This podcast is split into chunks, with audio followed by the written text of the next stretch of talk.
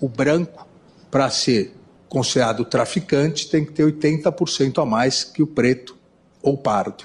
O analfabeto, jovem, em torno de 18 anos, preto ou pardo, a chance dele, com uma quantidade ínfima, ser considerado traficante é gigantesca.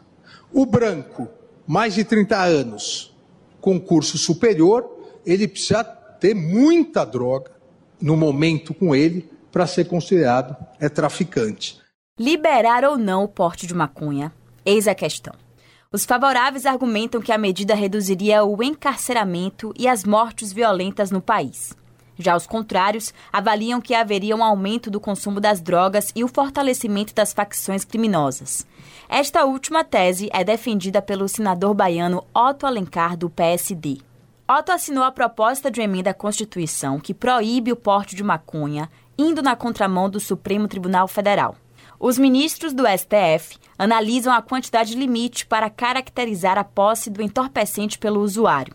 Há propostas de 100 gramas, de 60 gramas, de variação entre 25 e 60 e de limite até 25 gramas.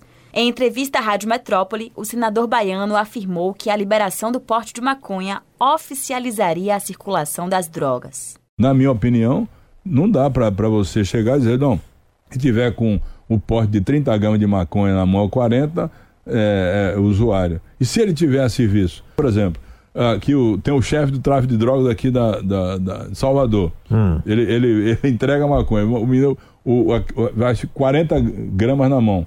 Vai entregar. Não, eu tô, eu, eu tô, é para meu uso, não é para entregar, não. Vai, vai, vai assinar a carteira de quem está entregando, na minha opinião. Para Otto, a Suprema Corte erra ao não consultar a sociedade e o Congresso Nacional sobre o tema. Por enquanto, o placar no STF está 5 a 1.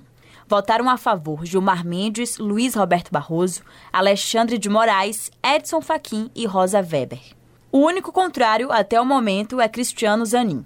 Seu voto surpreendeu o mundo político, já que foi indicado para a corte pelo presidente Luiz Inácio Lula da Silva e se esperava que ele tivesse um posicionamento mais liberal. Na metrópole, o jornalista Pedro Doria chegou a sugerir que Lula pode ter errado na indicação de Zanin.